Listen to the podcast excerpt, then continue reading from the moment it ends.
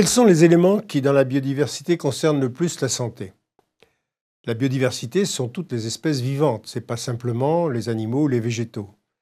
Et il faut savoir que, en gros, le vivant se divise en deux morceaux.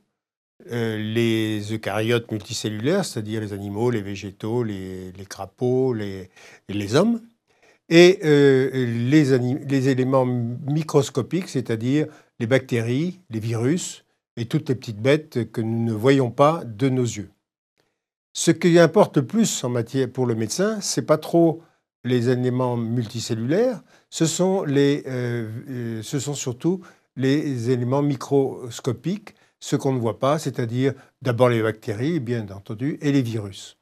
Et il y a évidence qu'actuellement, il y a un changement dans la diversité des micro-organismes, et c'est ce dont je vais vous parler euh, par la suite. Il est important euh, euh, ensuite de, bien préciser ce que c'est que la systématique. La systématique, c'est euh, la science de la classification du vivant. Elle date de, de, Linné, mais aussi de Darwin.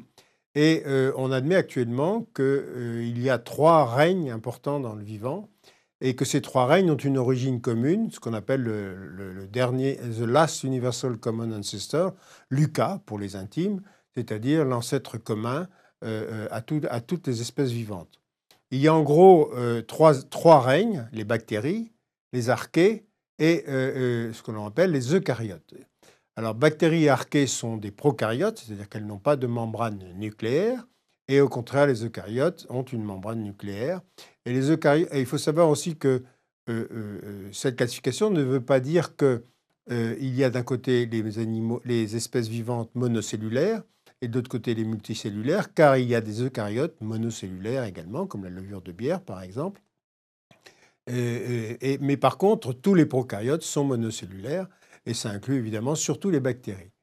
Dans, les, eucaryotes multicellulaires, il y a nous, l'éléphant, le serpent à sonnette et tous les végétaux, l'orchidée, la, rose.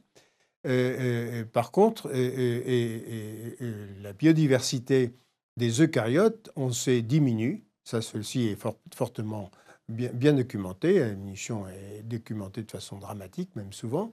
Par contre, la biodiversité des prokaryotes, on ne sait pas trop bien s'il diminue, si elle augmente ou si elle reste inchangée. C'est ce que veut dire le petit sigle que j'ai mis dans la partie gauche de ce schéma. il faut inclure, inclure là-dedans aussi les virus.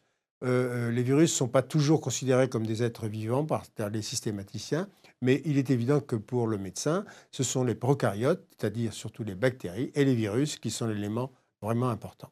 Le monde des prokaryotes et des virus euh, est, celui qui nous importe le plus. On a effectivement beaucoup plus de chances de mourir d'une infection microbienne ou virale que d'une morsure de serpent ou de la dent d'un lion, voire d'une intoxication par un champignon ou une plante vénéneuse. L'apparition et, apparaît mais surtout apparaît une notion nouvelle actuellement très importante, c'est que nous avons dans nos boyaux, sur notre peau, dans notre vagin, dans notre bouche, euh, euh, un monde microbien très important qui euh, est à l'origine avec lequel nous coexistons, qui est très important pour nous car il permet par exemple de digérer une pomme, ce que normalement nous ne pourrions faire avec notre métabolisme normal, ou et surtout est à l'origine du développement de notre système immunitaire. La coexistence avec le monde microbien est un monde difficile car il y a un équilibre où on a trop de, microbes, des microbes pathogènes, on meurt d'infection, ou pas assez, et euh, ceci est moins, bien connu, moins bien illustré, et nous n'avons pas assez de microbes commensaux pour vivre, euh, euh, pour vivre, car nous coévoluons avec ces microbes, et il est très important que nous établissions un mode de vie correct avec eux. Il y a corrélation entre biodiversité macroscopique et microscopique, mais la biodiversité macroscopique semble plus jouer un rôle indirect et euh, d'indicateur qu'un rôle direct. Et un, un, domaine très important, évidemment, dans cette domaine de la diversité et qui influe sur la santé directement, c'est l'agriculture et l'élevage.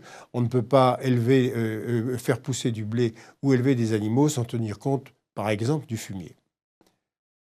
La, le, la, santé est reliée à la biodiversité des cellulaires, des, êtres multicellulaires. Ceci est essentiellement dû à un problème de vecteur. Qu'est-ce que c'est qu'un vecteur? Dans la partie gauche de ce schéma, vous voyez un agent bactérien, le petit, le petit, triangle, le petit élément trapézoïdal, qui est transporté par trois types de vecteurs, un en violet, un en vert et un en bleu. un seul de ces vecteurs va finalement infecter l'homme parce que ce vecteur, parce que l'homme est familier avec cette bestiole qui transporte la bactérie et, surtout cette, cette, bête, ce vecteur est un élément qui, euh, euh, qui euh, conserve l'agent bactérien. Par contre, les deux autres vecteurs soit détruisent l'agent bactérien, soit au contraire n'ont aucune relation avec la personne qui va être infectée. Quand le nombre de vecteurs diminue, il y a ce qu'on appelle effet dilution, et la bactérie sera transportée par le vecteur, par un seul vecteur, et les deux autres vecteurs ne recevront plus rien, ce qui fait que le vecteur, euh, le vecteur dangereux, le vecteur que l'homme, avec lequel l'homme coexiste, sera le seul actif et, capable de donner euh, une, infection. Alors, euh, cet effet, cet effet dilution pose quelques problèmes scientifiques qui ne sont pas totalement réglés.